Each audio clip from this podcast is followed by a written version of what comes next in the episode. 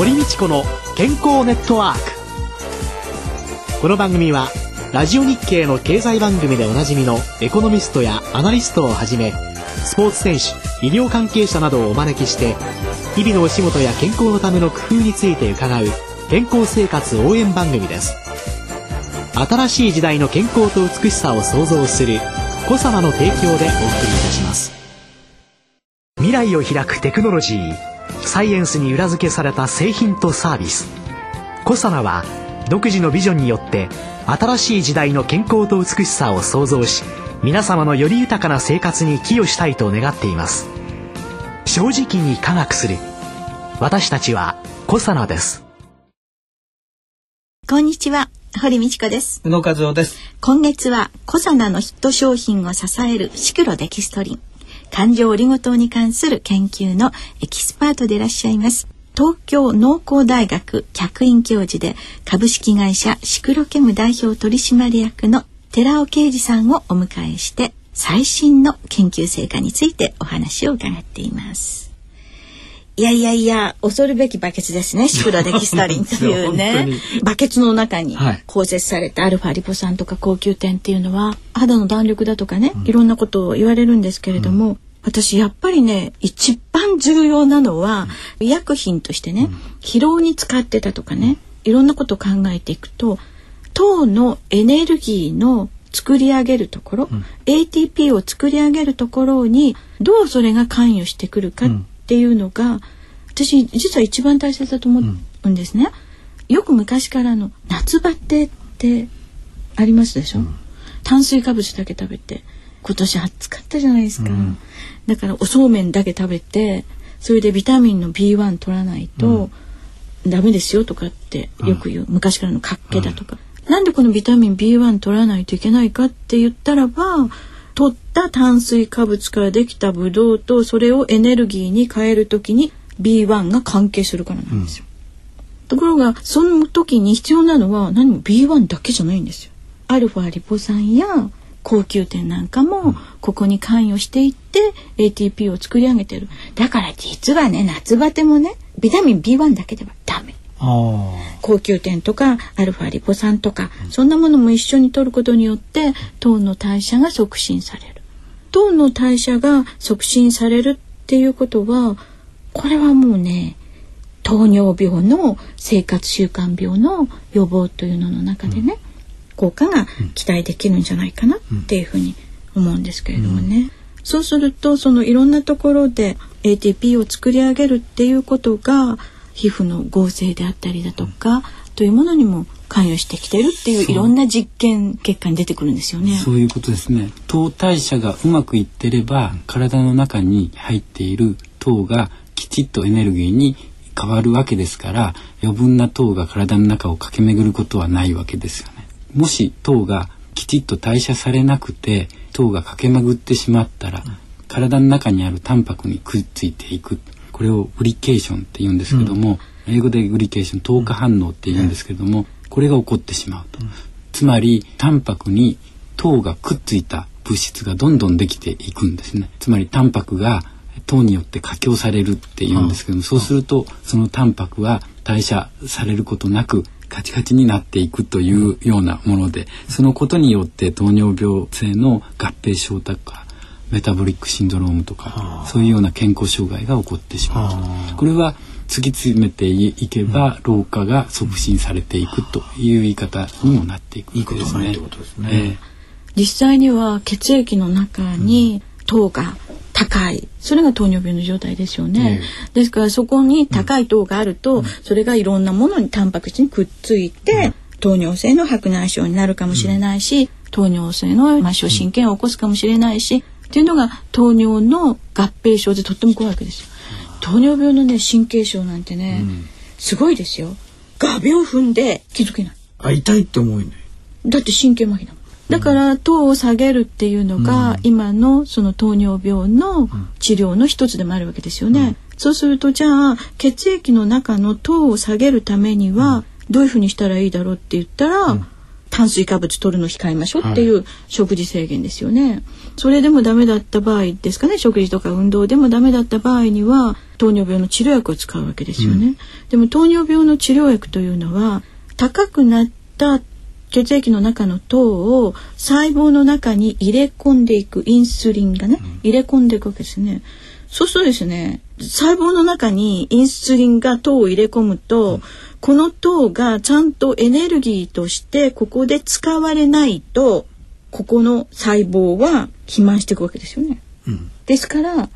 糖尿病の治療薬の今主流になっている治療薬は副作用は肥満なんですよ。だからそれがエネルギーとしてきちんと使われるっていうこと、糖がエネルギーとしてうまく回ってくれるようにするっていうのの中でこういうアルファリポ酸だとかね、うん、なんかは重要な役割を果たしてるっていうことと同時にと下がっていけばただ下がるだけじゃダメなわけで、うん、エネルギーとして使ってそのためにやっぱりちょっと運動しないとダメですよね。ね。エンジンが回るようにオイルをちょっとさしてあげるっていうのが このアルファリポ酸なんでしょうけれどもね、はい、糖尿病って何が怖いかっていうのは合併症が怖いわけですから、うんうん、そういうことをすることによって、糖尿性のさまざまな合併症を予防するっていうことは、本当に大切ということなんですよね。血液の中で単に糖が高いだけだったらば、うん、何の問題もないんだけど、はい、その糖がタンパク質いろんなものとくっついてしまって、うん、いろんなところで障害を起こす、うん、それを抑えるという形でね、はい、日常の中に利用できるものとかサプリメントなんかもいろいろあると思うんですけど、はい、それらはどういうものが今利用されてるんですかね。高糖化素材の利用っていうのが今注目されてます。でその中で一つにはいかに体の中に入れたものを代謝できるようにするかその物質というものがある一方で過剰な炭水化物をなるべく食物繊維とかそういったもので体の中に入れないっていう手法もありますそして入ってしまってそれが体を駆け巡ってタンパクにくっつくところを阻害するような作用を持った物質もありますつまり3種類の糖化物質が知られてるんですけれどもその中でやはり私は入ってしまったものをきっちりと代謝できる体であるべきではないかとつまり代謝促進させるものが非常に重要ではないかと思ってるんです。うん、となるとやはり注目されるべきものっていうのはビタミン B1 とアルファリポ酸ということになるんではないでしょうか。高糖化っていう表現は血液の中の糖がタンパク質とくっついたりするのを防ぐと、はい、抑える、はい、くっつかなくようにする。はい。でそういうためにはまず血液の中の糖が上がらなきゃいいわけですから、うん、それの吸収を抑える。そんなサプリメントそれから血液の中に入った糖をエネルギーとしてじゃんじゃん燃やそうぜっていうふうに頑張って代謝をしてくれる。それがアルファリボ酸、はい、そして糖とタンパク質がくっつくのを抑えるそこの作用を抑える、はい、そんなものも、まあ、今後いろんなものが研究されてくる、はい、ということなんでしょうね。はい、まあこれは医薬品かもしれないし、うん、サプリメントかもしれないし、うん、まあいろんなので出てくるんでしょうね。そういうのの中で、まあ糖をじゃんじゃん使おうぜっていうアルファリポ酸。これね考えようによったらね、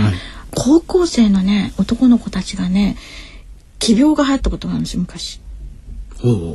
何だったかっつったらねかっけだったんですよ。この時代。最近の話ですか？最近の話ですよ。炭酸飲料、うん、ものすごいブドウと入ってるんですよ。砂糖とか、うん、甘い。炭水化物だけ、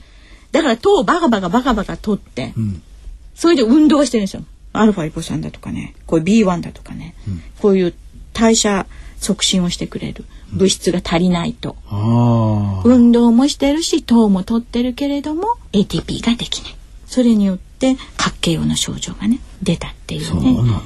だから代謝促進作用っていうのは本当に大切ですよね。うん、このアルファリポ酸の糖の代謝促進作用以外にね例えば糖尿病なんかっていうのを焦点に当てた時に、はい、どのような作用っていうのが今研究されてるんですか？さまざまなリポ酸による効果っていうのは研究報告されてまして、うん、血流を改善するであるとか、うん、白内障を防止する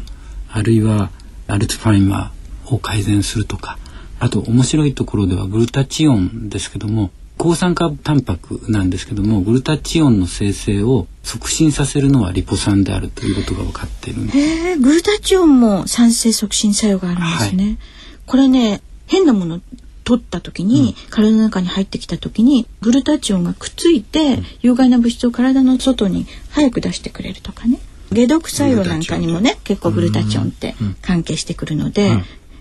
いい作用がいっぱいあるじゃないですか。こういう作用ってすぐ目に見えるものではないし、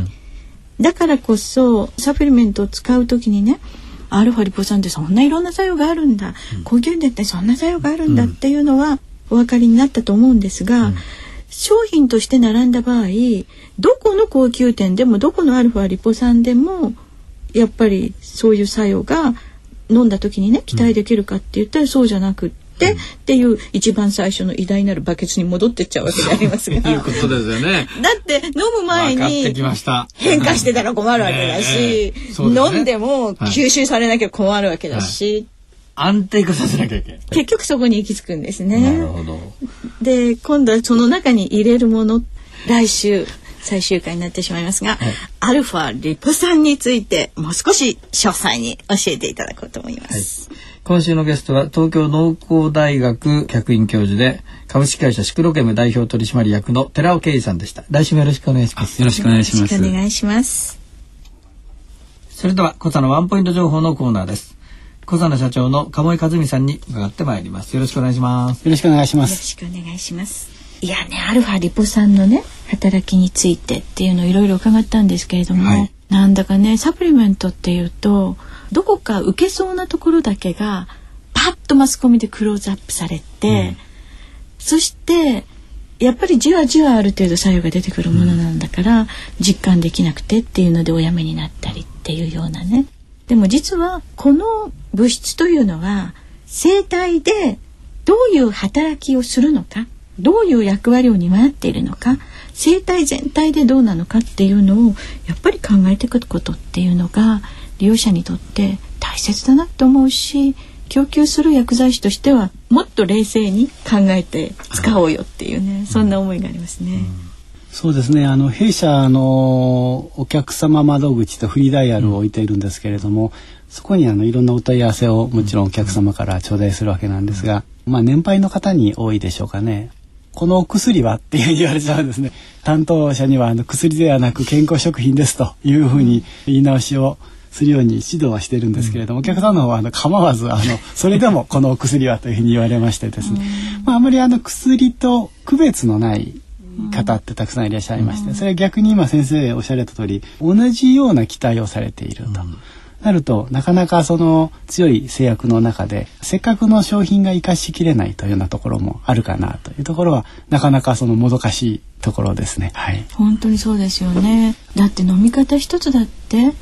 わかんないですもんね。そうなんです。苦情で一番多いのは使い方がわからない。いいつ飲めばいいのだという問い合わせと、それから何に効くんだっていう。なんでか不親切だというふうにお叱りをいただきますけど、親切に書いたらうちは会社が止まってしまいますよというところなんですが。本当にそうですよね。だから親切に大げさに書いてあるところが実はおかしいはずなのに良いところと一般の方に取られてしま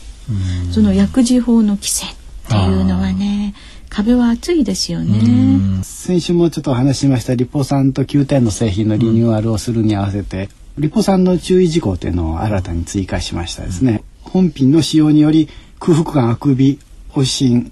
それから冷や汗手足の震えなどの症状が出た場合は速やかに使用を中止し医師薬剤師またはお客様窓口等に相談くださいというこれ読むととっても怖い商品 みたいな話になりますけれども本当にそうですよね。でも皆さんこのね、はいこの症状というんですかね。ものすごいお腹が空いて生あくびが出てちょっと気持ちが悪くなって冷や汗が出て手足の震えが出たってこれ何かって言ったら低血糖なんですよ。だからねこれね速やかに使用中止し連絡しなさいじゃなくてね、ブドウ糖取ってってそんで終わりなはずですよ。でもブドウ糖取ってはないんですよね。